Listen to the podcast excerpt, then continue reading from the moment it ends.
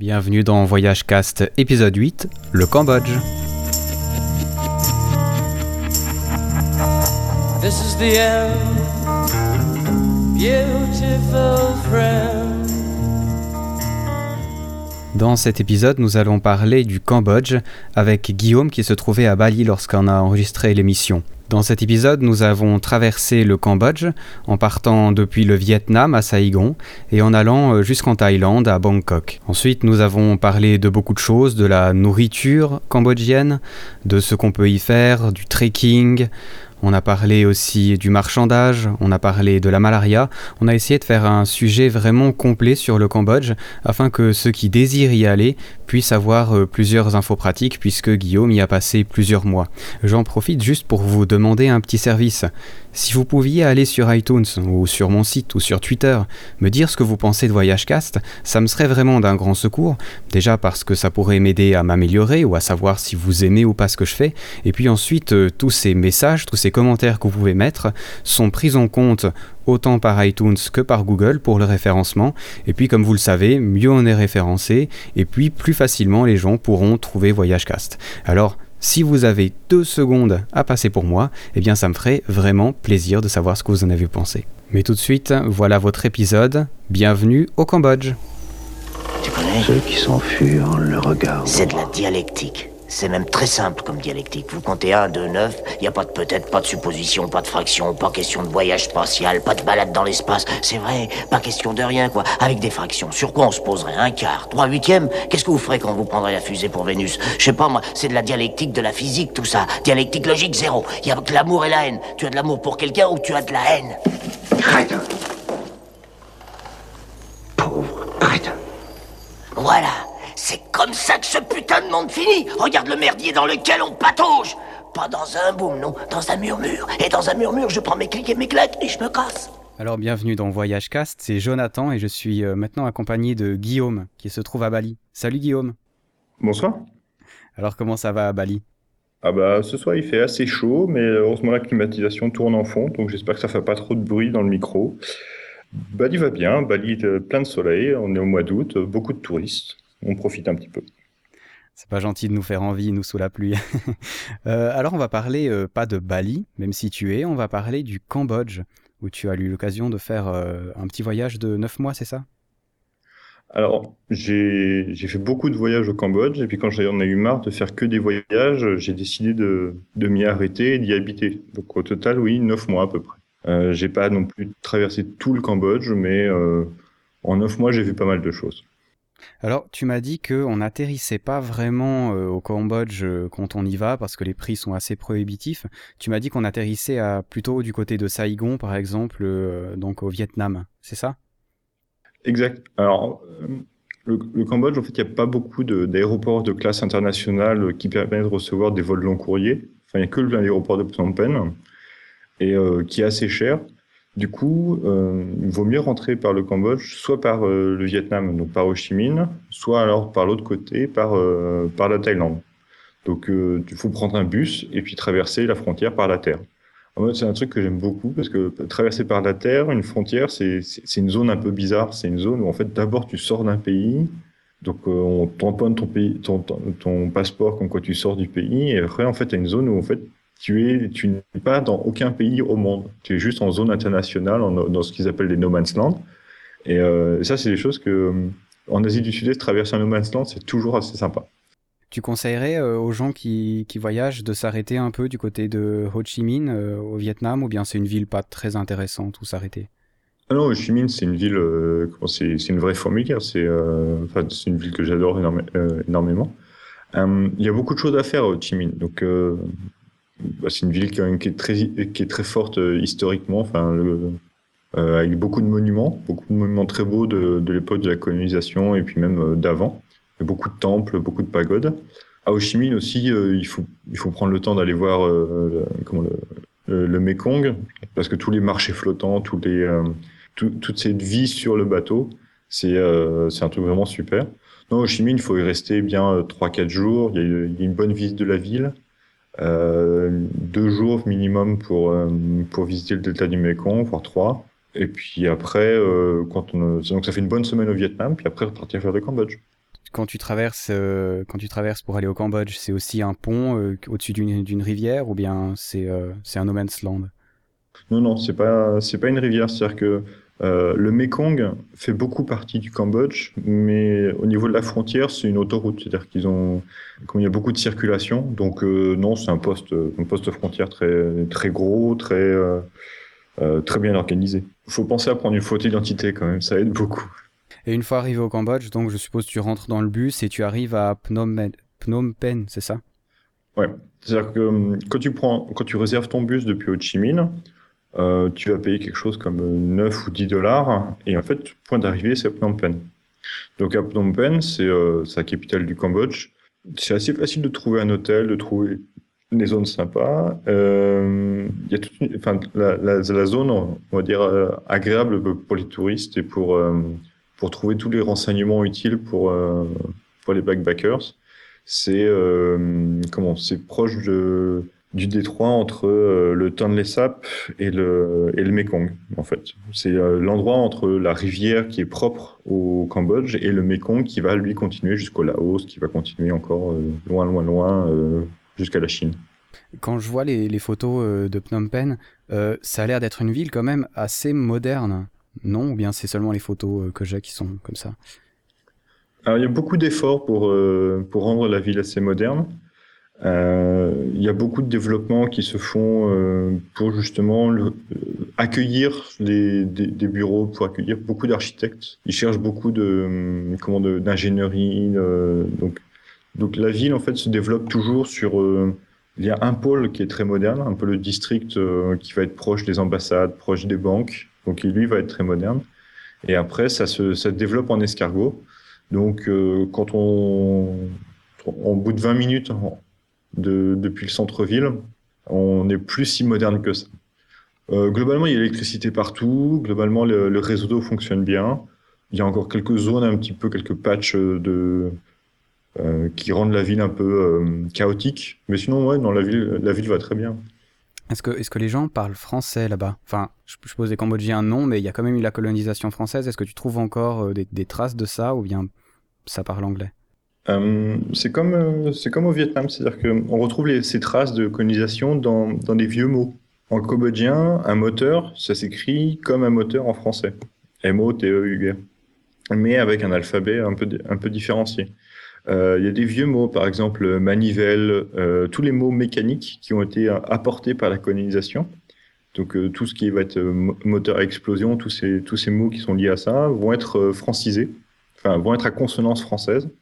Donc c'est assez pratique quand tu loues une moto, que tu as cassé ton comment as cassé ton cylindre, tu as cassé ton piston. C'est facile justement d'expliquer où est-ce que tu as cassé et comment est-ce que tu as besoin de le réparer. Et après, en fait, le deuxième endroit où tu retrouves des noms euh, francisés, c'est les noms de rues. C'est-à-dire que tu vas retrouver euh, le nom des rues qui vont être, par exemple, euh, Pasteur. Tu vas retrouver des, des rues Louis, Louis et Marie Curie. Tu vas retrouver une rue, alors il n'y a pas de rue de Charles de Gaulle, mais tu vas retrouver une rue, la rue de la République en français, par exemple, qui existe. donc il y a des petits noms comme ça que tu retrouves. Donc c'est principalement les noms des rues. Et puis, euh, vraiment le vocabulaire mécanique. Par contre, euh, tout ce qui va être le vocabulaire euh, informatique, ça c'est que en anglais, parce que ça a été apporté justement par, enfin, c'est tout du computer et, et chipset et choses comme ça. Il n'y a pas de mots francisés pour tout ça. Je sais qu'on a dit qu'on parlait de la cuisine en fin de podcast, mais est-ce que dans la cuisine, ça se remarque aussi, parce que les Français, ils sont quand même assez connus pour ça Alors, il y a, y a, quelques plats, il y a quelques plats justement qui se, qui se retrouvent où ils aiment bien un peu se. Alors, je sais pas trop s'ils se moquent ou si ça fait partie un peu des blagues à touristes qu'ils racontent, mais ils aiment bien dire en fait que euh, la cuisine française, c'est ce qui a permis de rendre la cuisine cambodgienne très bonne. C'est-à-dire que euh, au Cambodge, euh, ils, aiment bien se moquer en disant que la nourriture cambodgienne est parfois un petit peu trop similaire. Il n'y a pas assez de, variété de, de, cuisson. Donc ils aiment bien dire que merci les Français, ça a permis en fait de, rénover la cuisine cambodgienne. Et euh, est-ce que c'est un atout d'être un Français là-bas ou est-ce que c'est un désavantage Enfin, je sais pas. Je sais que par exemple aux États-Unis, euh, par rapport à certaines histoires, c'est pas terrible de dire qu'on est français. Est-ce que là-bas c'est le même cas? Non, non, plus trop. En fait, il n'y a plus beaucoup de différence parce que la population est quand même très jeune. Euh, la population moyenne est quand même assez jeune. ils font pas trop de différence. C'est-à-dire que tu, pas, tu n'es pas identifié comme étant un Français, tu es identifié comme étant un Européen. Donc, ils font pas si attention que ça en disant ah tu es le Français, tu es le non. C'est, enfin, je dirais qu'il n'y a pas d'avantage ni de désavantage. Alors, euh, bah, une fois qu'on a, a vu Phnom Penh, est-ce qu'il y a des choses vraiment que tu conseillerais absolument d'aller? Combien de jours on y passe? À Phnom Penh, faut pas non plus rester trop longtemps. Parce que euh, comme ça une capitale qui se veut à développement économique euh, accéléré, c'est un peu c'est un peu épuisant pour les enfin d'être touriste à Phnom Penh parce que il y a beaucoup plus de, de vie qui qui n'a pas besoin de touristes pour vivre. Donc, euh, il y a quand même de beaux, de beaux monuments, par exemple des temples, il y a tous les, palais royaux, euh, les palais gouvernementaux, euh, qui, sont, qui sont quand même de, de belles œuvres d'art cambodgiennes, qui datent justement de, de, d'un siècle ou deux. Il y a quand même aussi une partie de l'histoire cambodgienne qui est difficilement visible en dehors de, de Phnom Penh, c'est toute la, tout ce qui va être lié à l'histoire des Khmers rouges. C'est-à-dire que c'est encore une histoire qui est très fraîche pour les, pour les Cambodgiens. Mais on retrouve, par exemple, à Phnom Penh, il y a justement la, prison. La prison qui a joué un, rôle très fort au moment, de, moment des Khmer Rouges. Euh, il y a encore le tribunal international qui permet un peu d'avoir un musée euh, qui permet de raconter qu'est-ce qui s'est passé, qu'est-ce qu'on connaît de cette histoire. Donc euh, c'est pas une partie de, enfin c'est pas toujours une partie de plaisir de voir toutes ces photos, de voir tout euh, comment ça s'est passé. Mais pour ceux qui veulent pouvoir un peu comprendre, je pense que c'est à Phnom Penh qu'on peut trouver le plus d'informations. En dehors de Phnom Penh, on retrouvera pas des musées, on retrouvera pas des personnes qui pourront expliquer, mais par contre, on pourra retrouver des, des preuves des événements. Donc quand même y passer, euh, y passer quelques temps, mais pas trop. Enfin comme toutes les grandes villes, on va dire, euh, c'est pas forcément agréable sur la longueur. Alors après, tu m'avais dit qu'on pouvait euh, partir du côté de Sihanoukville, si je prononce bien. Alors oui, alors c'est le nom du, c'est le nom de la famille royale. Donc euh, Sihanouk, euh, qui est interdit de résidence au, euh, Cambodge, parce que euh, c'est, il a été mis dehors, donc il n'habite pas au Cambodge. Mais son nom, la famille royale, reste très fort. Donc on retrouve un peu le palais de Sihanouk existe à Phnom Penh. Il y a aussi un palais de Sihanouk à Siem Reap, et il a aussi une ville, Sihanoukville.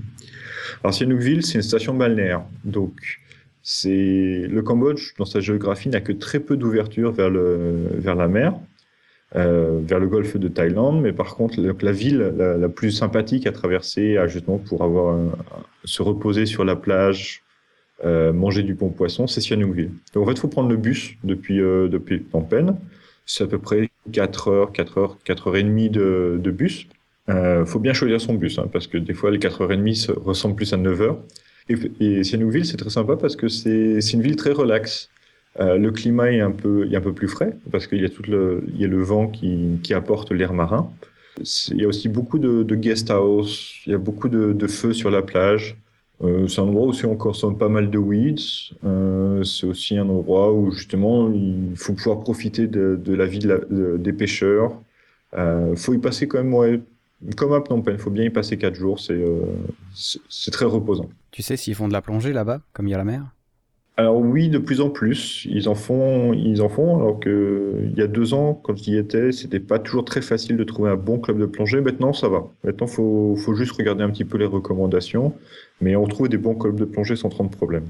À Sihanoukville, par contre, il n'y a pas que la plongée. C'est-à-dire qu'il y a aussi, c'est aussi possible, par exemple, de prendre, euh, d'aller pêcher pendant une journée avec un pêcheur. Donc, il faut se lever tôt, à 5 heures du matin, en même temps que le pêcheur.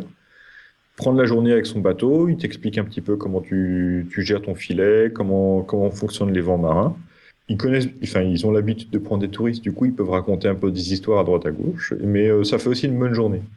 Donc euh, oui, on peut faire un peu de plongée, on peut faire un peu de snorkeling, on peut faire aussi un peu du jet ski dans des endroits, des choses comme ça. Mais le mieux, moi, je trouve, c'est quand même de faire de la pêche. C'est génial ça. Et toi, tu l'as fait donc? Ouais, moi j'ai passé une semaine avec un pêcheur qui m'a expliqué euh, comment ce qu'il avait réservé son coin à lui, qui savait pêcher tel type de poisson. Euh, forcément, c'était le plus beau et le plus, et le plus sympa du monde, mais euh, ça fait partie un peu du folklore. C'est-à-dire que il était très très content justement de me raconter plein d'histoires euh, de qu'est-ce qui lui était arrivé. Mais euh, ouais, j'ai passé une semaine à, à, faire de la pêche à Sihanoukville. Ouais, ça me plaît ça comme concept, c'est pas mal. Je, je, vais en Amérique du Sud là euh, d'ici la fin de l'année, j'espère pouvoir le faire avec des pêcheurs aussi. J'ai jamais fait, ça doit être vraiment vraiment sympa quoi. C'est une opportunité. Au, euh, à, enfin, À Sihanoukville, c'est très sympa. Et alors après, direction Siem Reap. C'est déjà un peu plus long. Donc, depuis Sihanoukville, il vaut mieux repartir sur Phnom Penh. Peut-être faire un stop à Phnom Penh pendant une nuit, parce que la, la, route pour Siem Reap, ça prendra, depuis Phnom Penh, prendra facilement 6 à 7 heures. Donc, faire tout depuis Sihanoukville, c'est possible, mais à ce moment-là, ça prendra 12 heures de bus. Et là, 12 heures de bus, il faut vraiment avoir bien choisi son bus parce que c'est pas toujours possible de les faire d'une traite. Siem Reap, c'est vraiment le cœur euh, touristique du Cambodge. C'est les temples d'Angkor, c'est euh, la ville royale par excellence, c'est euh, tous les films passent par Siem Reap. Siem Reap, faut aussi y passer une bonne semaine parce que c'est là où en fait on va on va faire le, le plein de vieilles pierres. Alors Angkor Wat, pour ceux qui connaissent pas, ça ressemble à quoi? Alors on, on, on, va prendre une notion d'échelle. On va se dire, euh, on va prendre un gros monument internationalement connu. Par exemple, moi, qui suis français, on va prendre la Tour Eiffel. On se dit, voilà, la Tour Eiffel, c'est quand même assez gros. Et donc, on va prendre Angkor qui, sont en fait des. C'est pas un seul temple uniquement, ce sont beaucoup de temples qui sont construits euh, tout autour de comment de de Baron. Baron, c'est le le temple principal. Encore, encore, c'était une ville avant. C'était une vraie ville avec un marché, avec euh, euh, comment un tribunal, avec euh, des villageois et ainsi de suite. Faut se dire que le le plus petit des temples est plus gros que la Tour Eiffel, en surface au sol. Ce qui fait que à Siem Reap, il y, a, plusieurs façons de, visiter en fait tous ces temples. Moi, je conseille une façon qui est quand même, à mon, à mon avis, la plus, la plus sympathique, parce qu'elle euh, elle est pas pas très bruyante, elle est, elle est relaxe, c'est d'avoir un vélo. C'est-à-dire depuis, depuis Siem Reap, euh, avoir son vélo, enfin louer un vélo pour la journée, ça doit coûter un dollar la journée, un truc comme ça. Et après, aller jusqu'au temple euh, pour aller jusqu'au temple, il faut mieux prendre son vélo, faut le mettre sur un tuk-tuk. Donc le tuk-tuk va t'emmener, toi et ton vélo, jusqu'à l'entrée des temples. Et une fois que tu es dans le sanctuaire d'un corps, tu te déplaces en vélo. Donc là, ça peut prendre euh, une journée. Et puis le lendemain, tu y retournes, et ainsi de suite. Mais euh, une journée dans les temples, c'est pas assez. C'est-à-dire que même si tu pédales très vite, tu pourras pas faire tous les temples parce qu'il y en a beaucoup trop et ils sont très éloignés. Et tu peux rentrer dedans Enfin, je sais que ça paraît bête comme question, mais tu peux rentrer dedans. Il y a, quoi dans les temples? Il faut s'imaginer qu'à une époque, les temples, c'était des endroits où en fait il y avait vraiment des portes en bois, il y avait des, euh, teintures, il y avait des offrandes partout, il y avait des, comment, des pétales, des, enfin, des grandes fleurs. Donc tout ça en fait n'existe pas. Donc il n'y a plus de comment, tout, tout, ce qui va être euh, tissu et bois ont disparu, mais par contre tout ce qu'on retrouve encore, c'est toutes les fresques. Donc il y a encore énormément de, il y a encore énormément de, de, fresques taillées. Il y a encore beaucoup de preuves. En fait, on voit les, on voit les zones de pierre usées. On se dit là, les gens ont marché pendant très longtemps pendant des processions. On voit, enfin, on voit les traces de, de, de pierre usées par, une, par les processions. Tous les temples sont visitables. Euh, comme beaucoup de temples, par contre, comme c'est des temples euh, bouddhistes, il arrive qu'ils soient utilisés pour des processions, donc à ce moment-là, ils seront fermés. Mais euh, c'est principalement aux alentours de la période de Songkran, qui est en avril. Mais au mois de juillet, au mois d'août, il n'y aura jamais trop de problème pour se voir un temple euh, fermé pour, euh, pour raisons religieuses. Ils sont partiels rénovation, c'est-à-dire que certains temples vont avoir des échafaudages pour être en rénovation. Donc là, à ce moment-là, c'est des questions de sécurité, on vous laisse pas rentrer. Mais sinon, tous les temples sont accessibles. À encore, les, les, temples en fait les plus caractéristiques, c'est en fait les temples qui ont été envahis par la par la jungle. Il y a quelques temples, il y en a deux, trois qui sont euh, qui sont en fait restés partiellement euh, partiellement attaqués par la jungle, c'est-à-dire qu'on on ne les reconstruit pas, on ne coupe pas les arbres seulement pour reconstruire le temple, on laisse le temple euh, manger par les arbres. Donc euh, il y, a un, très joli temple qui est pas très grand, qui s'appelle Taplom, qui lui justement est très connu pour euh, comme, décor justement pour pour ça, pour avoir en fait ces arbres monumentaux qui ont euh, qui ont dévasté le temple. Et donc on voit ces, on voit ces grosses racines qui traversent la toiture, on voit ces grosses racines qui euh, qui bloquent les portes. Et il y a un deuxième temple qui s'appelle Temple, qui lui aussi en fait est pas très grand, est assez assez éloigné. Faut, quasiment il se dire euh, tu à 8 heures du matin pour espérer euh, l'atteindre à 10 heures, euh, 11 heures en vélo, parce qu'il est assez éloigné. Et lui aussi en fait est, euh, est, est, resté intact avec toute cette jungle qui a pris le dessus, qui a qui a grossi, grossi pendant des siècles et des siècles pour justement casser toutes ces pierres. Alors quand on voit la taille des pierres, on se dit que l'arbre derrière doit être quand même assez costaud parce que c'est des pierres qui doivent faire à peu près euh, facilement 150, 250 kilos la pierre. Ouais, intéressant. Et tu, enfin ouais, tu, pour faire des photos, ça doit être vraiment pas mal. Hein. Oui, c'est-à-dire que il y a des très très très très beaux paysages, il y a des très très beaux couchers de soleil à pouvoir capturer en photo euh, à encore. Euh, il y a des très il y a, il y a des très belles lumières également, c'est-à-dire que euh, en fonction de l'heure et de la journée, du, du, climat, on va avoir un peu des reflets de, la jungle sur les visages de Bouddha. On va avoir des ombres qui portent sur euh, sur très long sur le sur le lac.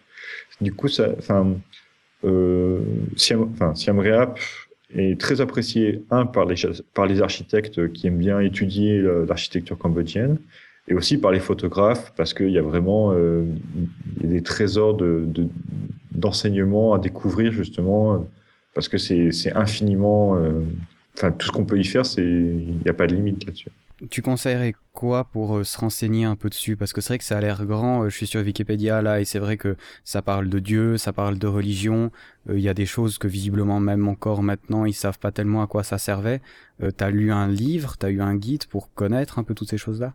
Ça peut être deux choses. Ça peut être soit un objectif en disant je traversais le Cambodge et puis justement avoir une véritable, presque un pèlerinage pour connaître un peu qu'est-ce que c'était que ce royaume d'Angkor. C'est-à-dire que Angkor était la capitale du royaume d'Angkor à, cette époque.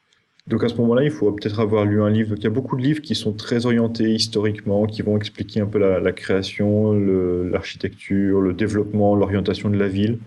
Et donc ça, ça peut être, euh, ça peut être un travail de préparation avant de, avant d'arriver au Cambodge. Si c'est pas particulièrement un objectif de connaître l'histoire de, de Angkor, je pense qu'il n'est pas forcément nécessaire de pousser trop dessus. C'est-à-dire que on peut, on peut être tout à fait euh, emporté par la, la taille et le, du, des monuments d'Angkor sans avoir euh, préalablement lu l'intégralité de la fiche Wikipédia, sans avoir lu euh, tous les, les, ouvrages d'art qui en parlent. En fait, seulement arriver avec son petit vélo devant le, devant le premier temple, ça suffit pour se dire c'est quand même gros, c'est quand même très impressionnant. Et tout ce qu'on a vu jusqu'à présent ne représente pas grand-chose. Et que se dire que c'est là depuis, depuis plus de deux millénaires, là, forcément, ça pose un peu le, ça pose son âme. Je pense qu'il y a deux attitudes. Soit c'est vraiment un objectif de connaître encore et de les visiter. Donc, euh, à ce moment-là, c'est plutôt un travail de préparation qu'il va falloir faire avant avec des documentaires. Mais euh, même arriver en pur néophyte euh, rend la visite quand même vraiment impressionnante. Ce que tu, m'as écrit, le, le Les Sapes, c'est un, c'est un fleuve qui est à, à côté d'Angkor ou bien c'est pas du tout au même endroit? C'est assez proche, c'est-à-dire que euh, le, le Tonle Sap, c'est un fleuve, enfin c'est un, c'est un lac et c'est un fleuve en même temps. C'est-à-dire que c'est un lac qui va, euh, dont l'eau va monter et descendre en fonction de la saison des pluies. Et le fleuve qui, euh, qui connecte le Tonle Sap jusqu'au Mekong va courir dans un sens ou dans un autre en fonction de la saison des pluies. Donc des fois, ça va justement du nord vers le sud ou du sud vers le nord. Ça dépend si le, le, le Mekong a plus d'eau que le Tonle Sap.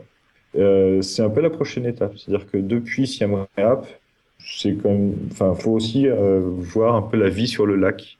Parce que le Cambodge, c'est aussi ça. C'est-à-dire qu'il y a la vie terrestre et il y a aussi la vie, euh, la vie des pêcheurs. Donc, euh, au Cambodge, tout ce qu'on peut ici voir, c'est beaucoup de, des ethnies, des villages flottants. Quelque chose que euh, je ne sais pas si, si c'est très courant. C'est-à-dire que dans le, dans le delta, delta, du Mekong, tout le monde le connaît. Mais par contre, sur le lac du Tonle Sap, c'est très impressionnant de se dire ça, c'est une école. Il y, a une, église, il y a la mairie, euh, qui sont des, maisons flottantes, et les gens en fait vont d'un bâtiment à un autre en, bateau. Euh, ça fait partie de la vie du Cambodge. Donc c'est des, personnes qui vont, qui seront nées sur un bateau, qui vont quasiment vivre l'intégralité de leur vie sur des, sur, des barques et qui, qui, ont le mal de terre quand ils arrivent, quand ils arrivent euh, dans, dans, un, dans un village. Et tu peux y aller facilement parce que tu me dis que c'est au milieu. Est-ce que tu, tu, fais quoi? Tu loues une barque, euh, un bateau?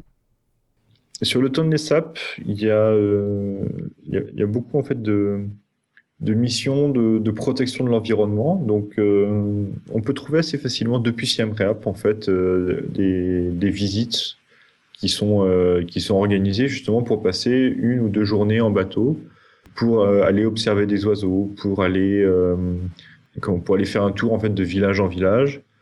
Donc c'est assez facile en fait depuis Siem Reap de trouver justement des, tours qui vont pouvoir organiser ça, ou même en fait partir de Siem Reap, s'arrêter un ou deux jours sur le Tonle Sap et continuer vers Battambang, qui est une ville qui est à peu près euh, à l'ouest de, de Siem Reap. Donc euh, le Tonle Sap en lui-même, c'est une escale. D'accord. Tu peux dormir sur le lac aussi? Ah oui, sans problème. Alors, euh, la saison des pluies est environ de, Oui, la saison des pluies, en fait, commence en avril et se termine à peu près euh, fin, fin juillet. Donc, ce qui fait que euh, c'est mieux, en fait, d'être sur le lac quand, quand le lac est très haut. Quand le lac, en fait, est assez bas, on peut se retrouver bloqué dans la vase, on peut se retrouver un peu en surcharge, du coup, ça peut être un peu plus ennuyeux. Mais euh, au mois d'août, c'est le mieux en fait pour traverser le lac. D'accord, ouais. je, trouve, étonnant que c'est, c'est les neiges de l'Himalaya qui descendent jusque-là. C'est impressionnant. Ouais. Enfin, j'avais pas, j'avais pensé, pensé à ça. Et alors, euh, ben voilà, du coup, une, une, bonne escale. Et ensuite, tu m'as parlé de Battambang, c'est ça? Alors, Battambang, c'est une, une, petite ville industrielle qui se retrouve sur, euh, sur la route entre Phnom Penh et la Thaïlande mais par la route du sud. C'est-à-dire que la route du nord, c'est l'escale, la ville escale, c'est Siam Reap, et la route du sud, c'est euh, la ville escale, c'est euh, Battambang. Donc c'est une ville en fait euh, qui fait la, la enfin, qui, qui fait la, la connexion entre le, la rivière, le bras de rivière qui va jusqu'au Tonle Sap. C'est pas une ville très intéressante en elle-même, mais c'est euh, ça fait c'est un peu une c'est une ville de province très un peu éloignée où les gens s'arrêtent pendant quelques heures et vont repartir. Euh, à Batamang, il y a une ville, il y a un, un spot qui est vraiment très intéressant. C'est vraiment les, c'est vraiment les fouineurs qui trouveront ça. C'est il y a une, euh, il y a une vieille fabrique de Pepsi Cola fermée qui existe encore. Donc, on peut trouver la fabrique de Pepsi Cola. Euh, faut préparer un petit peu d'argent de l'ordre de, on va dire, 5 à 6 dollars pour pouvoir euh, à donner aux gardiens pour pouvoir entrer dans la fabrique. Et en fait, euh, moi, ce que je conseille pour ceux qui ont euh, enfin, les plus routes, c'est de, de, repartir avec une bouteille de Pepsi Cola qui date de 1967. Et donc, je suppose que tu en as une chez toi, c'est ça? J'en ai une caisse, ouais. bah ouais, c'est excellent ça. C'est bizarre, ouais. Enfin, pourquoi ça marche plus? Alors, pourquoi ça marche plus Je sais pas trop. Je pense que ça devait être partie des. Euh, ça dû coûter un peu cher à entretenir le fonctionnement, euh, l'approvisionnement, choses comme ça. Mais en fait, on retrouve en fait les. On retrouve les, surtout les bouteilles vides. On retrouve euh, les vieilles formes de bouteilles. On retrouve en fait comment est-ce que les machines devaient être installées pour pouvoir justement fonctionner. Euh, et tout ça est resté à peu près intact depuis, depuis les années 70. Donc euh, on retrouve un peu tous ces, toutes ces vieilles traces. Donc c'est, euh, ça fait partie des monuments partiellement abandonnés, partiellement utilisés, mais très sympathique à traverser. Ouais, c'est, vraiment original comme façon de visiter, ouais, c'est, c'est spécial. Bon, je suppose qu'il faut se dépêcher d'y aller pour chercher des bouteilles parce que d'ici 10 ans, il n'y en aura plus. Non, là je pense que bientôt elles seront, elles seront à vente à Phnom Penh en disant euh, les, bouteilles de la, fabrique Pepsi de, Coca-Cola. Euh. je pense que oui, ça reste encore un peu une, euh, un endroit sympa à traverser. Mais aussi à Battambang, en fait, c'est il y a aussi beaucoup de temples. C'est-à-dire que à Battambang, la ville en elle-même n'est pas très intéressante, mais par contre, prendre un tuk-tuk qui va vous emmener en dehors de la ville, qui va vous emmener sur euh, sur le train des rizières. C'est-à-dire qu'en fait, il y a, des, voies de chemin de fer qui ont été posées pas pour euh, pas pour du transport, enfin pas pour du transport de personnes, mais en fait c'était pour pour transporter les grains de riz. Donc, euh, pour transporter les sacs de riz. Donc il y, a, y a un train qui existe. Enfin pas un train, c'est on va dire, on peut faire un, tour entre les rizières avec un Battambang. Je pense que Batamang, en, en, une journée, une journée et demie, on a à peu près tout fait. Et après, tu conseillerais quoi alors après Batambang? Je pense que soit on est plus téméraire, euh, faut repartir sur euh, sur l'est du pays. Et alors ça, c'est vraiment les routes qui vont y aller parce que c'est une zone euh, qui est très reculée. Ou alors, donc euh, ça fait après deux semaines, deux semaines et demie au Cambodge, il faut repartir sur la Thaïlande. Donc c'est retraverser la frontière et arriver jusqu'à Bangkok ou arriver jusqu'à euh, n'importe où en Thaïlande. Ça fait quand même une jolie traversée hein. pour deux semaines et demie, ouais. Et puis après le côté euh, le côté est, t'as dit c'est vraiment c'est vraiment route. C'est- route dans quel sens? Il y a pas de il y a pas de route, euh, c'est il y a pas d'hôtel, euh, c'est difficile de s'y rendre, c'est dangereux? Alors dangereux, non, je dirais pas, je dirais pas dangereux, je dirais plus. Enfin, toutes ces villes, Siem Reap, Phnom Penh, euh, Battambang, Sihanoukville, c'est des villes où en fait il y aura toujours une personne qui pourra parler en, anglais pour pouvoir vous orienter. Par contre, partir sur euh, sur l'est du pays, sur Cham, Krati, euh, tous ces pays-là, enfin toutes ces zones-là, on est on est vraiment dans les dans les zones reculées du Cambodge. Où là, par contre, ce sera déjà plus difficile de trouver quelqu'un qui pourra vous aider à parler en anglais. Il y a aussi un peu une, certaine, méfiance de la population parce que ils ont pas, ils ont pas l'habitude de voir beaucoup de passer de gens. Donc, ils vont se dire, soit tu es perdu et à ce moment-là, euh, il faut qu'on puisse t'or- t'orienter pour que tu puisses repartir. Soit tu es, euh, tu es volontairement ici, mais à ce moment-là, si tu sais ce que tu fais.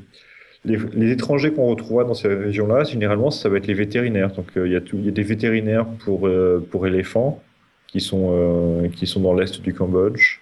Et des docteurs également, genre euh, Médecins sans frontières.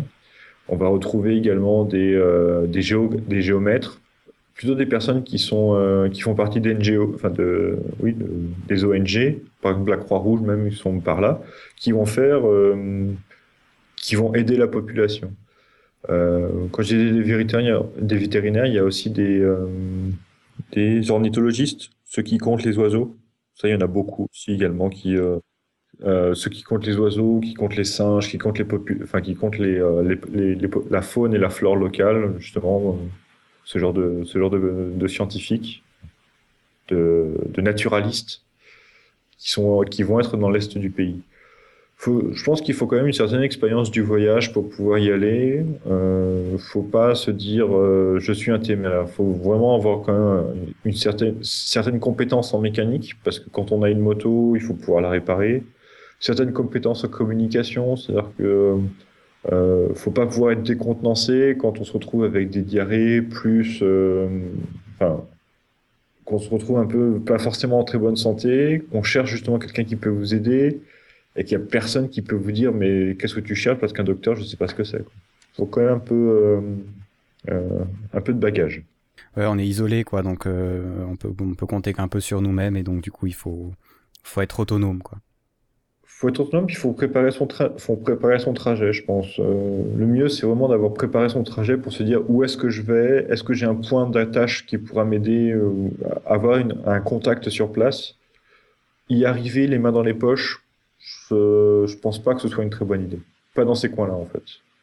faut bien voir aussi que plus on s'enfoncera vers l'est du, du Cambodge et on se rapprochera du Vietnam, plus on va retomber sur les zones dangereuses vraiment dangereuses parce que c'est les zones où en fait il y a beaucoup de, de mines antipersonnelles qui restent depuis la guerre, depuis la guerre de 75. Donc euh, là par contre, ça va être des endroits où il faut avoir véritablement un rangers avec toi pour qu'il puisse t'orienter dans un... Là, si tu veux faire un trek dans la jungle et aller voir des tigres du Cambodge, ce qui existe, il faut vraiment y aller avec des rangers qui vous expliquent, qui vous font dormir dans les, euh, comment, dans des hamacs, euh, qui vous font, euh, qui vous expliquent euh, comment reconnaître une feuille par rapport à une autre, des choses comme ça.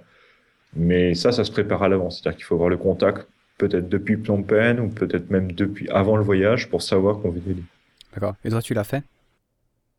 Ah, moi, je l'ai fait des deux côtés. Je l'ai fait aussi bien du Vietnam que du côté du Cambodge. C'est euh, visiter justement cette vraie partie de la jungle. Euh, La jungle quand on voit dans Platoon, la jungle quand on voit dans tous ces films-là, c'est vraiment celle du Cambodge. Et euh, dormir dans un hamac euh, avec ses affaires au- au-dessus du sol parce que bon, en pleine nuit, on sait pas trop ce qui va passer sous ton hamac. Euh, oui, ça je l'ai fait. Euh, c'est très éprouvant, c'est très fatigant, mais c'est vraiment super sympa. Et tu, tu l'as fait donc avec un guide que, un guide que tu, tu as trouvé là-bas? Voilà, c'est-à-dire que moi j'avais trouvé, enfin, donc j'avais trouvé un guide à Ho Chi Minh qui, euh, qui connaissait bien. Euh, J'en ai trouvé aussi un autre après à Phnom Penh. Je pense que c'est assez facile de les trouver. Par exemple, à Ho Chi Minh, il y a, euh, je crois que c'est Gecko Trek qui organise ça, qui fait ça très bien. Euh, c'est comment? Il y a, c'est des guides qui sont regroupés en coopérative. Il y a aussi bien des étrangers que des, euh, euh que des locaux. Ça, c'est depuis le Vietnam. Et depuis le Phnom Penh, je crois que tu as aussi Gecko Trek qui, ont, qui sont aussi présents, qui permettent un peu d'avoir des, des bonnes techniques de, comment, des, des bonnes techniques de, de visite dans la jungle. Il n'y a pas non plus une très grande conscience écologique. Donc, euh, visiter la jungle, ça signifie aussi un peu faire attention. euh, Enfin, toujours pareil, le classique, hein, euh, emporter aussi bien tous ces, tous ces déchets au fur et à mesure, ne pas les laisser sur place mais aussi ne pas, ne pas perturber la vie de la faune et de la flore. C'est-à-dire qu'il ne faut pas non plus casser une, une ruche sur le passage, faut pas, faut pas juste piétiner une fourmilière parce qu'on en voit une. C'est tout cet écosystème existe et donc c'est la jungle vit avec. Euh, perturber tout ça, les guides sont justement aussi là pour dire fais attention, ne casse pas cette branche parce que ça va faire tomber quelque chose, enfin, euh, ça va faire tomber le tronc qui va casser une fourmilière. La fourmilière ne va plus euh, nettoyer le, le, passage et du coup, ça va développer une jungle plus dense qui va être euh, mauvaise pour le, pour le renouvellement de, de la faune. Ça, les guides le savent. Euh, les bons guides le savent. Les mauvais guides euh, seront en train de fumer en plein milieu de la jungle et les jetteront leur mégot de cigarette. D'accord, et je pense en passant par une coopérative, tu as un peu plus de chances de tomber sur quelqu'un qui a un peu de considération pour son pays, non? Ouais, bah, les coopératives justement sont très soutenues par les ONG, sont très soutenues pour euh, justement pour avoir des bonnes méthodes et surtout pour les, les communiquer à la population locale. Il faut bien dire que les guides, leur première mission, c'est de communiquer avec la population locale. S'il y a des touristes qui veulent avoir un trek, ce qui sont euh, comment, qui sont les bienvenus, mais avant tout, les guides vont être plutôt là justement pour aider la population locale à vivre en, euh, en accord avec, euh, avec la jungle. Sachant que la population locale, eux, ce qui vont les intéresser, c'est la déforestation sauvage, ça va être euh, comment la culture, euh, la culture sur brûlis, des choses comme ça. Donc les guides sont aussi là pour les aider en disant, écoute, si tu veux de la faute de déforestation, on va aller plutôt dans cette zone, dans cette direction-là, plutôt que dans une autre. Donc c'est ouais, c'est plutôt des gardes-chasse ou des gardes forestiers, quoi. Ouais, c'est des, enfin, c'est vraiment des rangers. Donc ils font vraiment tout. On va dire qu'ils sont, ils peuvent être vétérinaires, ils peuvent être, euh, comment, docteurs, ils peuvent être, euh, être aussi un peu charlatans. ils peuvent être un peu tout et n'importe quoi. C'est vraiment des gens qui aiment beaucoup, qui aiment beaucoup leur métier, leur activité, qui ont une très très grande connaissance de, de leur environnement. Euh, c'est vraiment des gens qui sont, qui sont nés au milieu de la jungle et, euh, et qui arrivent à l'expliquer. Moi, j'ai eu l'occasion de, de rencontrer comment, des guides très sympas pour ça. Je pense que le mieux, oui, c'est de se renseigner par les sites internet, justement, qui permettent un peu de faire de, de la communication. D'accord. Tu as payé combien à peu près pour un, pour un trek? Est-ce que c'est vraiment très cher ou bien c'est payable? Euh, je pense que ça reste quand même un sport qui est assez. Euh, euh, qui nous, enfin, faut pas, faut pas se dire que, enfin, ne pas payer cher, ça serait plutôt dangereux. C'est comme faire une plongée sous-marine et payer que 10 dollars. Moi, j'aurais pas, j'aurais pas envie de plonger avec une bouteille que j'ai payé 10 dollars. Je me dis, est-ce qu'ils me l'ont bien rempli Est-ce que mon détendeur va, va me lâcher dans sous l'eau? Un trek, c'est à peu près pareil. C'est-à-dire que euh, avoir un, accident en trek, par exemple un serpent, des sangsues, euh, des araignées, enfin toutes ces choses-là hein, en, trek c'est classique. Hein. Je veux dire euh, tomber sur des sangsues ou des comment des, essaims d'abeilles, euh, c'est normal. Donc avoir un guide qui est bien préparé avec les, les équipements, le talkie-walkie, avec tout ça, ça demande aussi un coût. Donc je pense qu'un bon trek, il faut pas espérer payer moins de 100, on dirait 100 euros. Payer moins, ça serait, ça serait se dire, ça se passera bien et ça serait dommage. Mais là, tu parles 100 euros par jour ou bien pour un trek complet de plusieurs jours? Non, un, euh, enfin pour 100 euros, ce serait un trek, on va dire, euh, 3 jours, de nuit. Ouais, donc donc c'est vraiment, c'est c'est pas très cher, ouais. ouais parce que je crois en Amérique du Sud, tu comptes entre 30 et 50 dollars par jour à peu près. Euh, ça peut monter jusqu'à 80 dollars euh, quand tu quand es en haute montagne, euh, aussi pour des raisons de sécurité évidentes. Hein. Bah, après, Enfin, après, ça, c'est un prix estimatif. Euh, je pense qu'après, enfin, tout ce qui va être, par exemple, euh, nourriture, boisson, après, il y a plein de choses à ajouter au fur et à mesure du trek. Mais je pense que le prix d'entrée, ce serait à peu près de 100 euros pour euh, euh, enfin, deux nuits, trois jours. Ouais, donc c'est, enfin, du, du moment que t'es déjà là-bas, on va dire 100 euros, c'est pas, c'est pas si grave à dépenser, surtout si c'est pour voir des trucs euh, où peu de gens mettent les pieds. Oh, c'est intéressant. hein. Ça, ça, ça me dirait bien de ça. Un trek dans la jungle, ça, ça a l'air vraiment l'aventure, quoi. Il y a deux animaux qui sont à, qui sont à trouver. Faut être, si vous, enfin, si t'es chanceux, il y a des tigres. Donc il y en a encore quelques-uns qui sont, euh, qui sont fortement chassés par la population locale, mais qui sont, euh, si, enfin, en voir, en voir c'est difficile, mais par contre on voit les traces. C'est-à-dire qu'on va voir euh, des, du, des traces de fourrure, on va voir des griffes sur un arbre, on va voir, euh, on va voir des restes de, de carcasses. Ça, on, ça on peut les voir. Et après il y a aussi, il y a le- les éléphants nains du, du Cambodge. Donc ça, enfin, éléphants, euh, certains disent éléphants, certains les appellent des, des cerfs. Enfin, ça fait aussi partie des animaux qui sont très difficiles à trouver, mais on en voit des traces. C'est-à-dire qu'on voit les branches cassées qui ont été poussées par, le, comment- par, le- par les animaux. On voit des, euh, des preuves, enfin, tout ce qui va être, euh, comment des Pas des traces de pâtes, nourriture. euh, traces de pattes et aussi tout ce qui va être excréments aussi. On va trouver des excréments qui disent ah quelqu'un, enfin il y a, y en a un qui est passé par ici. Je pense qu'il faut être chanceux pour en voir. Euh, j'ai connu un, un- j'ai connu un, un naturaliste qui a passé trois mois euh, à Dalat justement dans l'espoir de, de, de voir un, un tigre. En trois mois, il a rien vu. Et, et le dernier jour, sur la route, quand il était en, en jeep pour rentrer euh, après ces trois mois, il y avait un tigre qui lui est passé devant. Il était un peu énervé en se disant j'ai passé trois mois à observer dans la mauvaise direction. Ouais, enfin c'est la nature, hein. on passe du temps, on passe du temps, mais enfin c'est ça qui rend l'aventure intéressante. hein. Comme ça, si t'en vois pas, t'es obligé de revenir. Exact.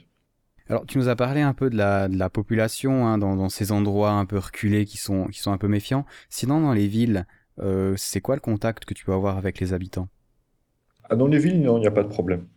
Parce que les villes sont, vont attirer en fait tout, toute une activité pour favoriser la, pour favoriser la découverte pour les touristes. Donc, euh, dans les villes, il y aura absolument aucun problème pour trouver des personnes qui parlent en anglais. Il y aura absolument aucun problème pour trouver euh, tout ce qui va des, l'orientation. Euh, il y aura aucun problème aussi pour trouver, euh, enfin, un restaurant et des hôtels de, de bons services, parce que la population est, préparée à ça. Euh, en dehors des villes, c'est là où justement il faut être préparé en disant qu'en dehors des villes, ils sont moins, ils sont moins habitués. Ouais, donc tu peux facilement avoir du contact avec eux, c'est pas mal en anglais toujours. Hein. Oui, toujours en anglais. D'accord. Enfin, de toute façon, c'est un peu indispensable si on si on voyage. hein, L'anglais, ça reste quand même la langue qu'on peut parler à peu près n'importe où. Euh, niveau sécurité, alors, euh, est-ce que le Cambodge c'est un endroit un peu dangereux ou pas? À moins de se, à moins d'aller faire des treks dans la jungle, euh, où là on peut retrouver un peu des endroits un petit peu plus, euh, un peu plus dangereux. Non, le Cambodge en lui-même, euh, si on reste un peu sur les sur les traces bien préparées, bien balisées, c'est pas dangereux. C'est-à-dire que à condition d'être en dehors de la saison des pluies. La saison des pluies reste toujours une période, on va dire, où il va y avoir plus facilement de des glissements, enfin des accidents de voiture, des choses comme ça. Mais euh, sinon, non, c'est pas dangereux. Parmi les choses fa- faciles à acquérir au Cambodge, donc il y a de l'électricité partout. L'eau n'est pas potable, mais par contre, on trouve des bouteilles d'eau sur des bouteilles en plastique absolument partout, donc ça, ça marche très bien. Puis bon, il y a Micropure au pire. Hein. Même micro-pur, euh, enfin, non, pas besoin d'utiliser. Enfin, il y a- il y a des bouteilles d'eau de, comment, des bonnes bouteilles d'eau partout, euh, à travers tout le pays. Euh, et même les communications marchent très bien. C'est-à-dire que la 3G marche partout. Euh, le Wi-Fi, enfin, dans toutes ces villes, par exemple Phnom Penh et Siem Reap, le, wi le Wi-Fi marche très bien. À Battambang, le Wi-Fi, euh, enfin, faut dire que tous ces pays, euh, comme en Vietnam, Laos et Cambodge, euh, très fortement leur, leur accès mobile. Donc en fait, c'est pas étonnant d'être au milieu du Tonle Sap, au milieu du lac, avec une connexion 3G qui marche super bien. Ok, ouais, c'est pas mal pour le voyageur. Hein. Je pense c'est assez, euh, ça, ça donne une impression de sécurité un peu quand on se dit on peut toujours, euh, on peut toujours téléphoner à quelqu'un si jamais on a un problème. On peut toujours appeler quelqu'un. Ah, et puis euh, dernière chose aussi, c'est que le système bancaire marche très bien. C'est-à-dire qu'il ne faut pas avoir peur d'utiliser sa carte, comment, sa carte Visa, Mastercard pour débiter de l'argent sur les, sur les distributeurs automatiques. C'est-à-dire qu'avoir une carte étrangère, c'est pas un problème pour retirer aussi bien des dollars ou des riels aux, distributeurs automatiques, ça marche très bien. Quand il y a des grandes banques internationales qui sont installées au Cambodge, même les banques locales sont, de, sont de, des, banques très solides. On en trouve partout, enfin, dans toutes les grandes villes du pays, il y a toujours un distributeur qui acceptera tout type de carte. C'est même pas la peine en fait d'arriver dans le pays avec euh, des, billets déjà changés ou choses comme ça. C'est-à-dire que euh, vaut mieux arriver en fait quasiment avec, les mains les mains vides et arriver et retirer de l'argent en arrivant parce qu'il faut savoir que tous les processus en fait de comment de scam, je sais jamais comment on dit scam en français, c'est du euh, toutes les arnaques. Si ça si ça arrive, ça arrive dans les premières heures ou dans les premières 24 heures quand on arrive dans un pays. C'est-à-dire que c'est au moment où on est le plus perturbé, on est le plus encore euh, étourdi par le trajet, que c'est à ce moment-là où on va, va pas faire attention. Le mieux, parce que les premiers scams, ça va être de perdre tout son argent et ses papiers d'identité. Donc le mieux, en fait, c'est de ne pas arriver avec de l'argent. C'est d'arriver juste avec un petit peu, on va dire 20 dollars, 20, 25 dollars, juste de, quoi payer son, visa à l'entrée. Et après, trouver un, distributeur automatique de billets et retirer de l'argent quand on en a besoin. Pas la peine de retirer de l'argent, euh, enfin d'arriver avec 2000 dollars euh, juste parce qu'on se dit, euh, je vais en avoir besoin pendant toutes mes vacances. c'est plus la peine en fait de courir chez le, de changer ses billets mieux vaut s'appuyer sur, euh, mieux vaut s'appuyer sur le système bancaire existant. Euh, échanger des billets, c'est deux choses. C'est le risque d'avoir des faux billets au milieu, c'est-à-dire que échanger, euh, échanger 150 euros, c'est le risque d'avoir peut-être dans les 100, dans, les 200 dollars qu'on vous donnera peut-être quelques faux billets, d'avoir un taux de change qui va pas être certain, d'avoir et puis de perdre un peu ses, repères en, comptabilité, de se dire qu'est-ce que j'ai échangé, combien est-ce qu'il me reste, et ainsi de suite. Le mieux, c'est de se dire euh, les cartes bleues marchent très bien, autant les utiliser. Euh, ça me fait penser, euh, on a parlé un peu d'argent. Je suppose que le Cambodge n'est pas un pays cher pour nous Européens, bien sûr. Alors pour les fumeurs, non, c'est un vrai plaisir parce que c'est pour les fumeurs, c'est 70 centimes d'euros pour un paquet de cigarettes. Euh, pour ceux qui ne sont pas fumeurs, euh, je pense qu'il y, a encore beaucoup de personnes qui ne fument pas. Euh, non, c'est pas un pays très très cher. Il faut pas hésiter à se faire plaisir. Euh, moi, dans tous mes voyages, ce que j'ai toujours recommandé, c'est de ne pas hésiter à, visiter les, ateliers locaux, les, workshops traditionnels, et même et, ne pas hésiter en fait à, faire un cargo pour envoyer. Par exemple, on a trouvé une table, on a trouvé une euh, une table de nuit, on trouve une lampe qui est jolie, mais on n'a pas envie de la, voir avec son avec son bagage pendant le reste du trajet. Le mieux, c'est de l'envoyer par la poste chez soi à la maison, parce que dans les ça mettra peut-être trois mois à arriver, mais quand ça arrivera, vous serez forcément chez vous. Donc c'est encore le mieux en fait euh, c'est le mieux à faire. Et, euh, c'est vrai qu'on retrouve l'art cambodgien, c'est quelque chose qu'on on retrouve pas ça chez Nature et Découverte, on retrouve pas ça chez euh, Roche Beaubois, donc euh, vaut mieux en profiter. Donc euh, trouver des statuettes, trouver des, euh, des meubles de maison, ne pas hésiter en fait à, les faire envoyer chez soi. Ça prendra le temps que ça prendra, mais quand on quand on est chez soi avec une, belle statuette cambodgienne rustique, c'est vraiment super. J'avais été surpris quand j'étais en Inde. Euh, mon ami avait acheté euh, une espèce d'assiette en, marbre et euh, il n'avait pas voulu prendre avec nous non plus, parce qu'on allait dans l'Himalaya après. Et puis il a aussi envoyé par la poste et moi j'étais sûr que c'était une arnaque, qu'il allait jamais la recevoir. Mais effectivement, il a reçu deux mois après, le temps que ça. Ça prend du temps, mais ça arrive toujours. la poste marche encore très bien. Euh, la plus grande distance que j'ai pu, enfin, la plus grande durée de livraison que j'ai pu observer, c'était entre le Vietnam et, euh, et l'Irlande. Et ça a dû prendre à peu près 7 mois.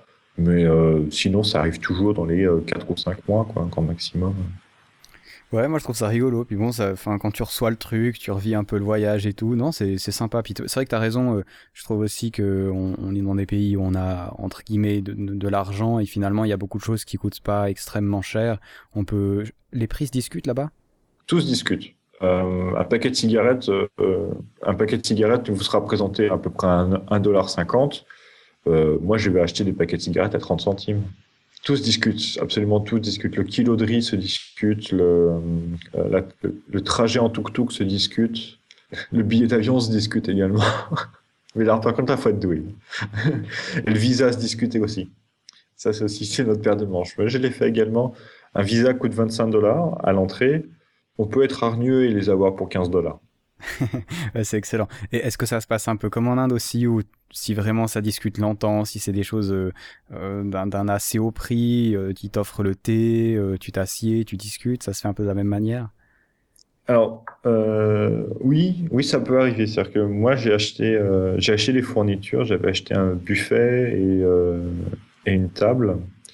Et, et, justement, le but c'était de les avoir, de les faire envoyer, d'avoir un shipment qui allait avec.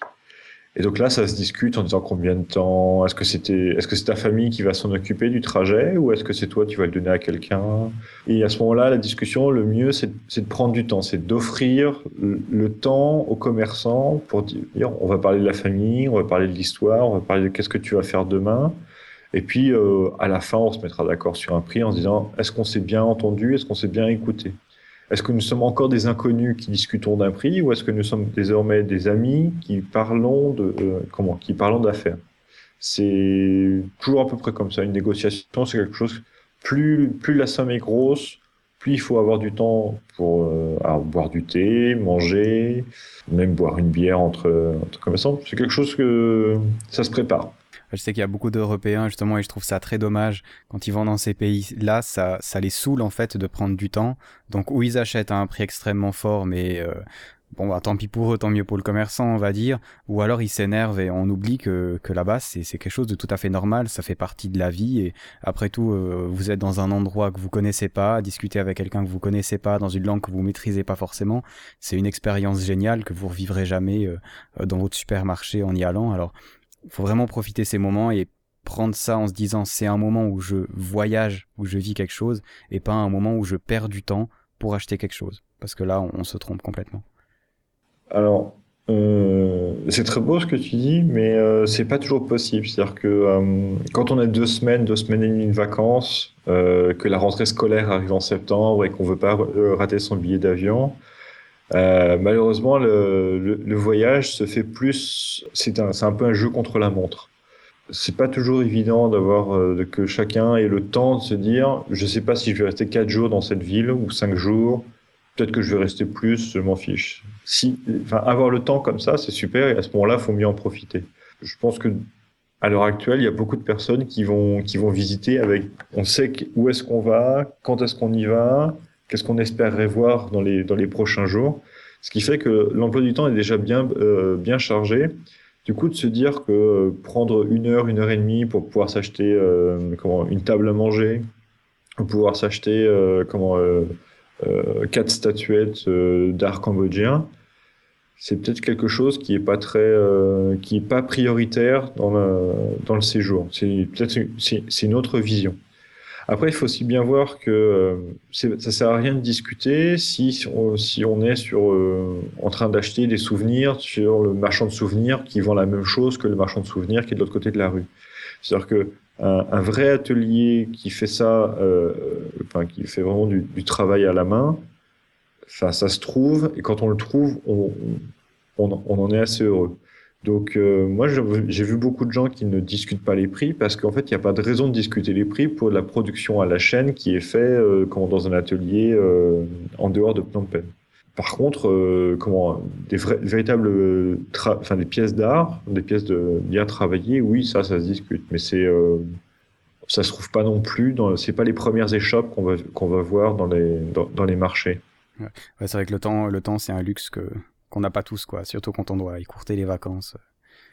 C'est peut-être pour ça que, enfin, moi j'ai eu le temps justement en neuf mois, j'ai eu le temps de voir un peu tout ça, de voir euh, comment est-ce que la population vit, qui, qui sont les artistes, qui sont les, ceux qui travaillent véritablement le bois et ceux qui en fait achètent pour revendre et ainsi de suite.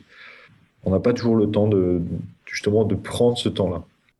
Tes conseils, c'est d'acheter euh, où? Est-ce qu'il y a une ville parmi lesquelles on a parlé ou c'est c'est peut-être plus artisanal ou plus facile de trouver de l'artisanal ou bien c'est globalement un peu partout la même chose? Je pense que ça sert pas grand chose d'acheter à Battambang parce que Battambang, il n'y a pas de. C'est pas une ville très intéressante pour ça. Non, je pense que le mieux reste encore Siam Reap et euh, Phnom Penh. Euh, Sihanoukville n'aura pas de n'aura pas d'art particulier de Sihanoukville. Donc euh, non, Siem Reap et Phnom Penh sont très bien achalandés pour trouver de très belles choses. Faut être un peu patient. Faut, faut un peu chercher à droite à gauche, mais on peut trouver de belles choses aussi à Siem Reap. Alors on a parlé un peu de, de l'art, c'est intéressant, des choses qu'on peut acheter. On n'a pas parlé de la nourriture. Qu'est-ce qu'on y mange au Cambodge? Alors on a juste dit que elle était peut-être meilleure à cause des Français, mais qu'est-ce que tu manges? Alors ce qu'on y mange beaucoup, euh, on mange beaucoup de bœuf et on mange beaucoup de poulet. Euh, ça, c'est euh, les viandes.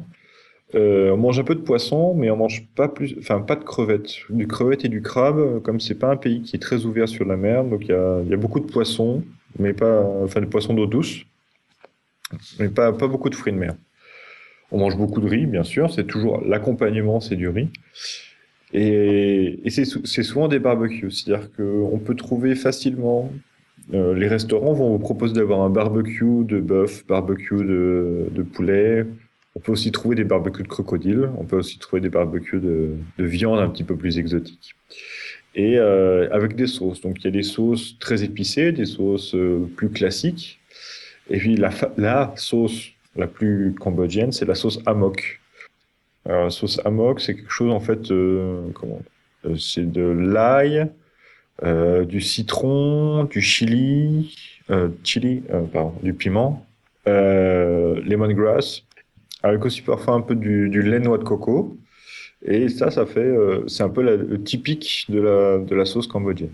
Donc, euh, généralement, le, un, un, plat cambodgien, comment ça se prépare? C'est-à-dire qu'on va avoir euh, euh, la viande qui va cuire sur le barbecue, on va avoir un bol de riz, on va avoir une assiette vide devant soi, et on va avoir peut-être une ou deux, trois sauces devant soi.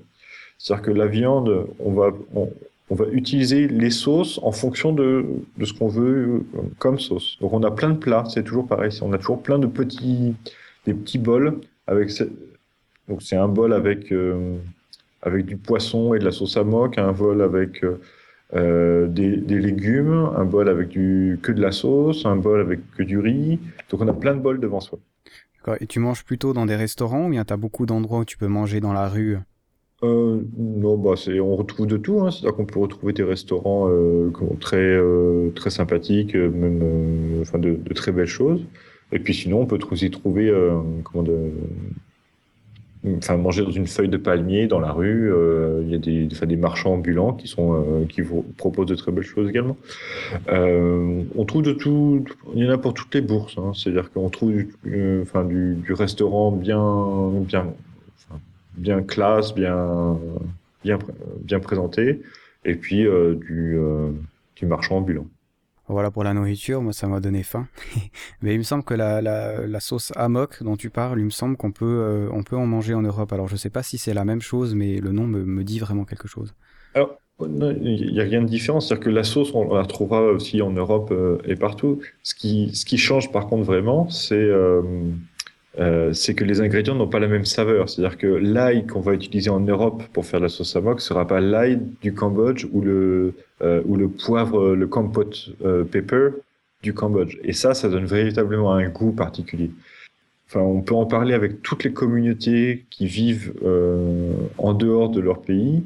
Moi, qui suis français, qui vis en ce moment en Indonésie, si j'essaye de, de, préparer un euh, comment un bœuf bourguignon, et ben j'arriverai jamais à avoir la même saveur parce que le vin aura une saveur différente, les, les, les, condiments auront une saveur différente, la viande aura une saveur différente et j'aurai pas la même saveur que j'aurais pu avoir en Europe. Et ça, c'est toujours pareil, c'est-à-dire que les ingrédients qu'on trouve dans les pays, enfin en Europe, n'auront pas la même saveur que ce qu'on trouve en Asie. Et euh, qu'est-ce que tu bois là-bas? Est-ce qu'il y a des, des, boissons spéciales? De la bière, de la bière, beaucoup de la bière. Les Français ont aussi apporté ça. Les Français ont également apporté le, euh, la culture du, vin et aussi la culture de la bière. Donc euh, il y a beaucoup de bières. Bon, il y a la encore, euh, la Tigers au Vietnam, au Laos, c'est là, je sais plus quoi. Enfin, tous ces pays en fait ont une culture de bière, de bière quand même assez légère, hein, des blondes quand même assez légères. mais qui ont, quand il fait bien chaud, c'est bien d'avoir euh, de boire une bière à Londres. Donc euh, on boit beaucoup de bière.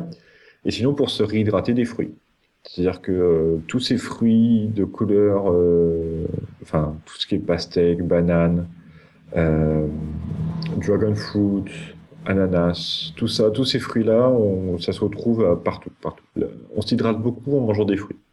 ils boivent aussi des, alcools de riz là-bas, comme il y a des rizières alors oui, bien sûr, mais c'est pas euh, comment, c'est pas comme un verre de vin par, par jour. C'est-à-dire que l'alcool de riz, c'est pas quelque chose que tu bois tous les jours. Euh, c'est un alcool de riz, ça reste quand même euh, quelque chose de très fort, donc c'est pour une occasion. C'est pas, c'est pas une tradition d'avoir un repas et d'avoir un verre d'alcool de riz. mais oui, ça, on peut aussi en boire. Ça se trouve, ça se trouve assez facilement. Il y a des bons alcools de riz, comme il y a des choses un petit peu plus, un peu plus rustiques.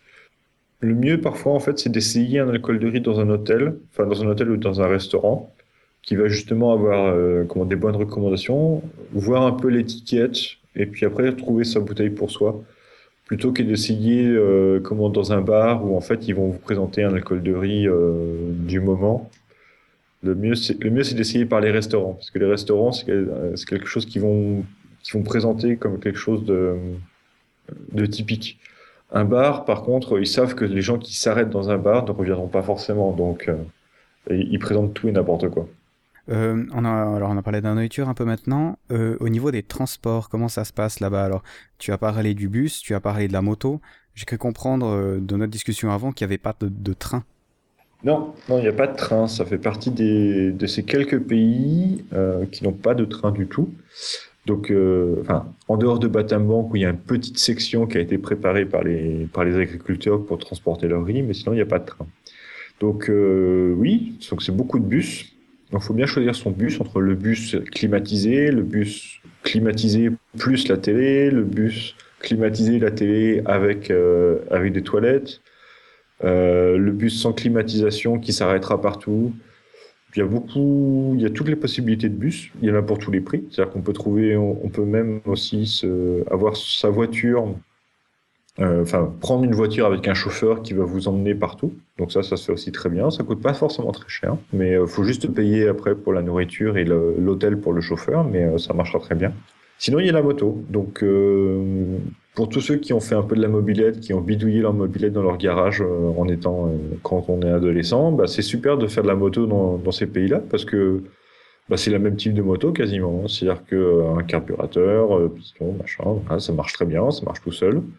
ça tombe quelquefois en panne. La première panne qui, qui arrive généralement, c'est la crevaison. Mais ça, c'est pas très difficile parce qu'en fait, on trouve facilement tous les tous les kilomètres, il y aura une station essence qui pourra aussi vous réparer votre chambre à air. Donc, euh, ça fait partie des choses à faire. Donc, la moto, ça marche très bien. Le bateau aussi, quand on est sur les rivières, ça marche également très bien. Et puis, pour les plus téméraires, à ce moment-là, il faut trouver une vieille moto.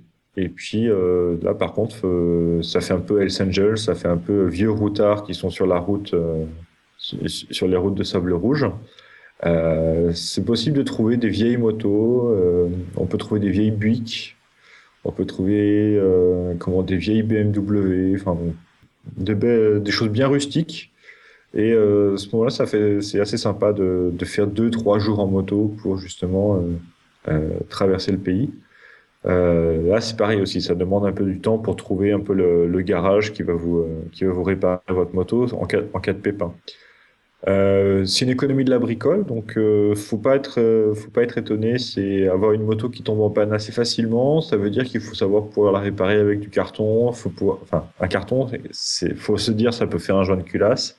Oui, oui.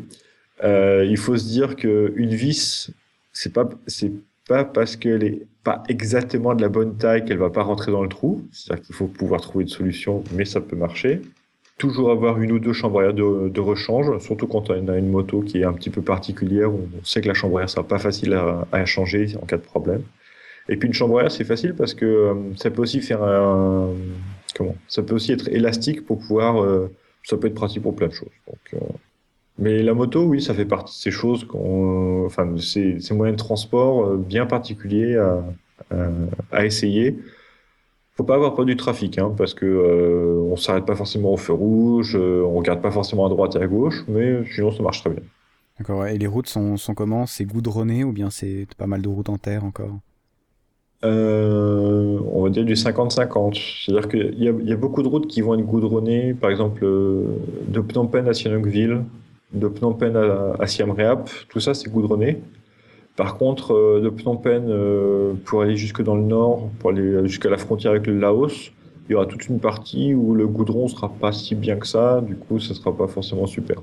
Mais euh, non, globalement, ça va encore. Les, les routes principales sont, goudronnées. C'est quand on sort des routes principales qui, là, qui seront un peu plus difficiles à. Ça sera un peu plus bumpy.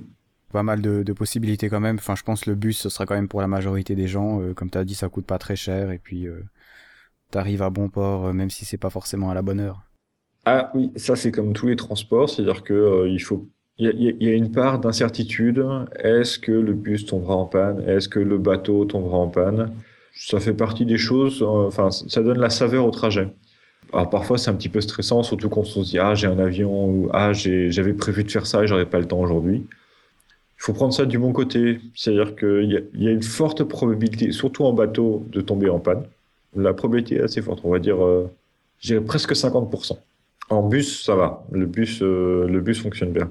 Mais en bateau, la probabilité d'avoir un problème d'hélice, un problème de réservoir, problème de euh, le moteur qui chauffe, du coup il faut s'arrêter pour laisser le moteur refroidir pour pouvoir repartir, ça c'est assez fréquent.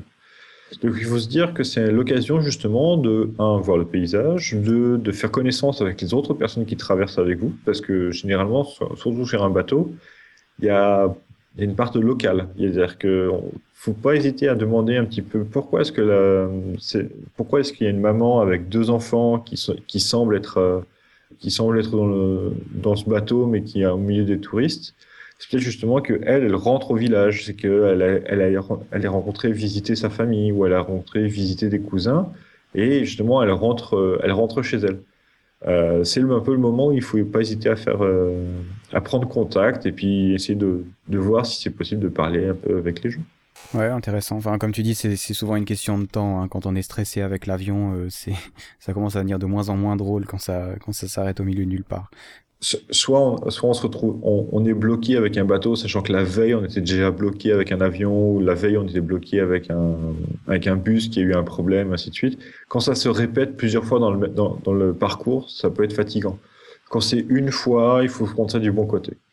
Les problèmes de moto, par contre, c'est vraiment, euh, faut être un petit peu mécanicien parce que ça arrive des fois quand on est bloqué au milieu de la route. On sait pas trop comment s'en sortir, on saurait pas trop est-ce qu'on peut est-ce qu'on peut trouver une solution à proximité. Pousser sa pousser sa moto sur 2 km seulement pour trouver euh, pour enfin pour faire euh, pour, pour sa chambre à air qui est crevée, c'est lourd une moto hein, sur 2 km. Surtout avec un sac à dos. Les vieilles motos sont pas connues pour être légères, elles sont solides mais elles sont pas légères du tout. Hein.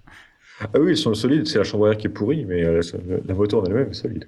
Alors merci pour, euh, pour ce petit tour. Est-ce que tu aurais des, des, choses à dire encore sur le, Cambodge euh, intéressantes qui pourraient intéresser, les voyageurs? Il me semble qu'on a fait déjà un, assez grand tour là. Ah, parmi les trois petits trucs, euh, ce que je conseille toujours un petit peu, c'est euh, faut pas avoir peur de la malaria. Ça c'est une question qu'on m'a toujours beaucoup, posée. La malaria, est-ce que c'est dangereux, les maladies, ainsi de suite. Il faut se dire que toutes les grandes villes, donc Siem Reap, Phnom Penh, Sihanoukville, Battambang, auront toujours un hôpital de classe internationale qui pourront traiter justement ces, maladies. La malaria et la dengue, c'est de, deux, donc ça vient des piqûres de moustiques. C'est pas mortel. Enfin, la probabilité d'en mourir, si vous êtes une personne en bonne santé, c'est-à-dire que si vous n'avez pas, euh, comment, si vous n'avez pas des maladies chroniques ou si vous n'avez pas euh, des choses comme ça, la probabilité d'en mourir est faible. Les personnes qui meurent de la malaria et de la dengue, c'est des personnes qui sont en malnutrition, c'est des personnes qui ont problème de, de, déshydratation, c'est des problèmes qui ne, s'alimentent pas suffisamment. Donc c'est pour ça que c'est des personnes déjà suffisamment faibles pour en mourir. Donc la malaria et la dengue, la probabilité d'en mourir quand on est en touriste, c'est très faible. La seconde probabilité d'être piqué, c'est encore plus faible. Moi, en cinq ans que je, que je vis en Asie, j'ai eu la malaria. Euh, un, je l'ai eu à Ho Chi Minh, donc je l'ai eu en pleine ville. Et à chaque fois que j'ai été dans la jungle, euh, à chaque fois que j'ai été dans des, dans des coins un peu reculés, j'ai jamais rien eu. Euh, faut pas avoir peur de se dire, est-ce qu'on, dans mes deux semaines de vacances, est-ce si ça m'arrive, qu'est-ce qui, qu'est-ce qui peut m'arriver? Faut se dire qu'il vaut mieux avoir justement être piqué et revenir en France et puis finir son, comment finir son incubation en France et puis être traité en France. Sachant que ça prend du temps, c'est-à-dire que quand on est piqué, on va pas être malade le lendemain, on va être malade dans les trois semaines à, venir. Donc ça veut dire qu'il y a forte probabilité que vous soyez déjà rentré de vacances quand la maladie va se, déclarer. Une malaria, une dingue, c'est euh, de la fièvre, c'est des diarrhées et euh, ça se traite facilement se protéger de la malaria. Donc ça va être de la, quinine, de la kivarine. C'est des médicaments qui sont très violents. C'est-à-dire que c'est des médicaments qui vont, un, qui vont détruire le foie, qui vont, euh, qui vont vous rendre vraiment aphatique, c'est-à-dire vraiment endormi la plupart du temps. Euh, un voyage en bus va devenir un problème parce que ça va vous donner mal de tête à cause de des médicaments. C'est pas la peine de se traumatiser le trajet, de se traumatiser les vacances, seulement pour euh, une semaine de diarrhée avec de la fièvre. Et ça, c'est partout pour tous les pays du sud asiatique, c'est-à-dire qu'il n'y a, pas à avoir peur de, de choper euh, une maladie. Par contre, il y a une recommandation que moi que je pose, c'est l'hépatite. C'est-à-dire que se faire, euh, se faire vacciner sur les hépatites, c'est assez simple, c'est-à-dire que les vaccins sont faciles d'accès. Et vaut mieux parce que c'est des maladies qu'on peut retrouver, par exemple, dans l'alimentation, qu'on peut retrouver dans l'eau, qu'on peut retrouver dans plein de choses. C'est-à-dire que quand on se brosse les dents ou quand, euh, quand on prend une douche, eh ben, euh, tous ces, c'est le genre de maladies qui se baladent là-dedans. Les hépatites, c'est chiant, c'est énervant, c'est pas, c'est pas, c'est pas pénalisant, mais c'est, euh, c'est pas rassurant. Donc, vaut mieux se faire vacciner. Et puis en plus, euh, tu te fais vacciner qu'une fois et, euh, t'es tranquille. Mais par contre, la malaria, c'est pas. Enfin, faut, faut arrêter d'avoir peur de ça. C'était mon, mon, petit quart d'heure de coup de gueule. On m'a toujours posé la question. On m'a toujours posé la question sur la malaria. On m'a toujours posé la question sur la dengue. Bon, en 5 ans, j'ai jamais eu. Enfin, si, j'ai eu que la malaria. Euh, la dengue, si ma femme l'a eu, bon, voilà, hein, c'est tout. Ouais, je, pense que c'est des moments, désagréables. Mais ceci dit, par rapport à ce que tu dis aux médicaments, contre la malaria. C'est vrai que on était en trek dans l'Himalaya et on a rencontré une une française qui euh, avait pris qui était encore en train de prendre ses médicaments, mais les médicaments lui causaient pas mal de problèmes. Hein. Elle arrivait plus du tout à manger, euh, ça déclenché une sorte d'anorexie chez elle. Et euh, enfin, si vous regardez sur internet, en réalité, les, les, les, taux de, de, réussite par rapport à ces médicaments sont aussi extrêmement faibles. maintenant, c'est vrai que ça doit être embêtant juste pour deux semaines de tomber malade, mais Enfin, c'est un risque, mais. C'est des traitements pour être fortement efficaces. Il faut par exemple, euh, il faut les commencer euh, peut-être euh, un mois avant de partir. Ouais, exactement. C'est-à-dire que pour que ce soit véritablement efficace, c'est-à-dire qu'un mois avant de partir, il faut prendre le médicament en heure fixe et ainsi de suite. C'est un médicament qui coûte également très cher. Hein. C'est de l'ordre de 300 euros pour pour un mois de traitement. Donc c'est vraiment pas nécessaire. Il faut bien dire que les, les, les personnes qui en prennent, généralement, c'est par exemple Médecins sans frontières, euh, c'est les, les personnes qui vont par exemple travailler avec la population dans les zones reculées et qui savent qu'ils vont être dans cette zone reculée pendant six mois, six à neuf mois, et ils le savent parce qu'ils ils se préparent avec ça. Euh, chose qui n'est pas du tout le cas quand on est en tourisme pendant deux semaines. Euh, vaut, vaut, mieux rentrer, euh, comment, vaut mieux rentrer en, dans son, enfin, rentrer de vacances, avoir peut-être une semaine d'arrêt maladie parce que je fais un truc, ça coûte rien, quoi. C'est pas, c'est pas pénible. Ouais. Peut-être les conseils qu'on a toujours dans les, dans les pays chauds ou les pays comme ça, c'est d'avoir plutôt des vêtements relativement longs qui protègent déjà en grande partie des piqûres de moustiques. Puis dormir avec une moustiquaire, vous en trouvez pour vraiment pas cher. Et euh, rien que la moustiquaire, ça vous limite déjà euh, énormément. Moi, je suis resté trois mois en Afrique, j'ai pas eu la malaria non plus. Alors j'ai peut-être eu de la chance, mais j'ai toujours dormi sous moustiquaire et je trouvais que j'avais pas tant de piqûres de moustiques que ça, quoi. Bah, pour les, il y, a plusieurs techniques. Comment il y a toujours euh, la climatisation, c'est-à-dire qu'une chambre climatisée sera tout, sera pas intéressante pour un moustique parce qu'un moustique il va, euh, il va, enfin pas qu'il va avoir froid, mais euh, euh la climat, enfin quand les insectes sont des animaux à sang froid, donc euh, s'il fait froid dans la chambre, par exemple si vous réglez la climatisation à 20, 20 21, 22, et ben les moustiques ça va les, ça va les scotcher au sol moustiquaire. Enfin, on en trouve toujours un peu partout. Et puis c'est très facile de trouver tout ce qui va être du euh, comment des des, des anti enfin comment? Répulsifs ouais. ouais des, des répulsifs euh, à la citronnelle choses comme ça donc euh, ça se trouve très bien quoi. Et moi là je suis en train de me faire piquer ce soir même euh, bon ça fait partie du jeu hein. c'est c'est aussi la règle du voyage de se retrouver avec ses pieds quelques moustiques. Ceci dit, on, en parle maintenant, mais si ce qu'ils disent vraiment sur le réchauffement de la planète est, vrai, on a déjà eu des cas de malaria dans certains endroits d'Italie et d'Espagne. Enfin, si ça se trouve, d'ici 15 ans, on l'a aussi ici. Hein. Enfin, je sais pas si c'est drôle, mais je sais. Nous, on a, on a, on a pris l'habitude un peu en Europe d'être vraiment immunisé contre énormément de choses et de pas forcément avoir contact avec ces dangers-là, ces mais euh, ils finiront peut-être par arriver euh, quand même et on vivra avec comme le reste du monde et on va pas forcément mourir pour ça non plus, quoi. Alors, est-ce que un autre mot peut-être, une dernière chose, une dernière parole? Le Cambodge, c'est un, un pays qui est assez petit euh, et, on n'en voit pas grand-chose. C'est-à-dire que quand on s'arrête à Phnom Penh, Siem Reap, Sihanoukville, on fait un peu les, on fait les grandes lignes, mais ce n'est que le début. Je pense qu'il ne faut pas hésiter, à revenir plus tard au Cambodge et puis se dire cette fois-là, j'irai dans l'est du pays ou cette fois-là, j'irai euh, dans les montagnes du nord pour aller jusqu'au Laos. C'est facile à l'heure actuelle, surtout d'aller visiter les temples d'Angkor par contre, euh, d'aller visiter euh, Krati et, choses comme ça, euh, et ces villes-là, c'est des villes déjà un peu plus éloignées. au Cambodge aussi, il y a aussi un événement qui est véritablement important. Si c'est possible d'être en vacances à ce moment-là, c'est Songkran. Songkran, c'est la fête de l'eau. Donc c'est généralement aux alentours du 13, 14, 15 avril où c'est ça fait partie des fêtes où en fait chacun on se, jette de l'eau à la figure avoir la chance d'être au Cambodge au moment de son crâne, c'est, il faut vraiment en profiter. Je pense que c'est à peu près tout. Euh, ça reste un pays quand même très très jeune et euh, il y a beaucoup de choses à y découvrir, mais en une seule visite, je pense pas que ce soit tout, ce soit possible. D'accord, et ben en tout cas, moi, ça m'a donné bien envie, hein, surtout les, les, histoires de la jungle et puis le pêcheur, là. C'est des, des trucs qui m'attirent assez, quoi. Ah, ça demande un peu de préparation. Il hein. faut avoir des bonnes chaussures hein, pour aller en jungle. ouais, ça devrait aller. Fin, c'est pas le prochain pays où je vais aller. J'ai encore plein de choses à visiter. en tout cas, ça m'a fait vraiment euh, plaisir de parler avec toi. Après, plaisir de parler du Cambodge. J'espère qu'on vous a donné euh, envie d'y faire un tour. C'est, un pays, euh, comme tu as dit, qui, qui, est petit, mais qui semble être vraiment très riche en, en émotions et en aventures. Je vous encourage vraiment à y aller. Et puis, n'hésitez pas à faire le pas. En tout cas, ça m'a fait plaisir euh, de t'avoir et puis je te souhaite ben, une bonne fin de nuit parce qu'il doit être euh, relativement tard chez toi. Euh, il est 1h du matin chez moi en ce moment. voilà.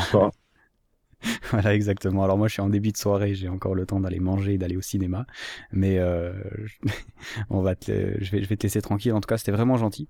Et puis, on va peut-être se recroiser quelque part au bout du monde ou alors pour un, pour un prochain podcast parce que tu as visité pas mal d'autres pays.